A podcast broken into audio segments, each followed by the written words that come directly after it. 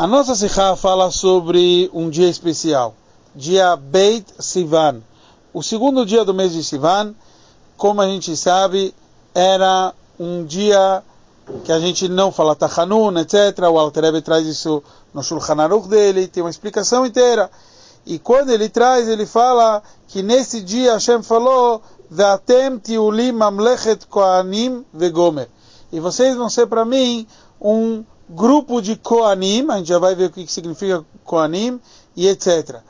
Urashi, diferente de outros comentaristas, ele explica que Koanim aqui significa que você, vocês vão ser tipo ministros.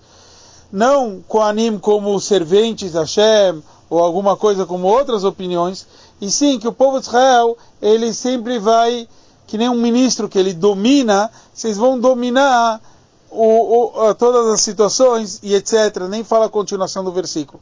O Rebbe analisa então o porquê justo o Alter Rebbe escolheu esse conceito de todos os acontecimentos do dia 2 de Sivan.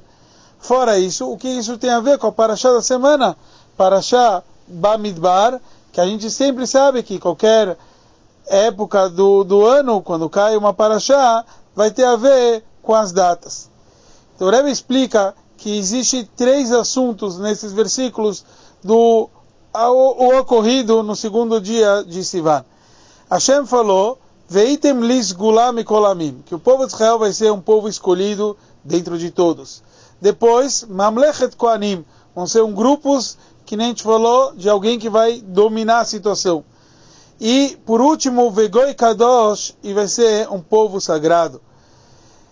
A gente sabe que existem três trabalhos no, na, na Parashá de Bamidbar.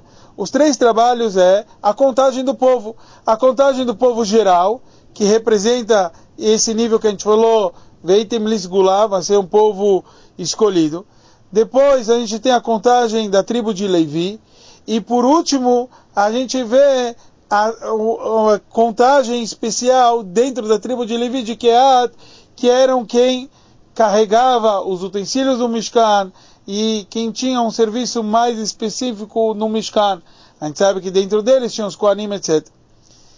Então, a gente vê de tudo isso, o que, que o Alter Rebbe escolheu? Justo o do meio. Por quê? Porque esse é o trabalho, que nem a gente falou, todo o trabalho de Matan Torá, da autora da Torá, é a gente sentir que a gente tem a força, o poder de estar acima do mundo, mas a gente conectar toda a santidade com o mundo. Esse é o nosso trabalho. O trabalho de um Yudi é esse trabalho que nem o conceito que representa a tribo de Levi. Por isso, o principal da contagem, a contagem do povo de Israel, a gente já tinha visto na história. A contagem de Levi, a gente vê aqui em específico. A contagem de Kead, a gente vai ver, parece a sequência, vai ter é, Gershon e Merari na próxima Parashá. O principal da contagem, em especial da nossa paraxá, era a tribo de Levi.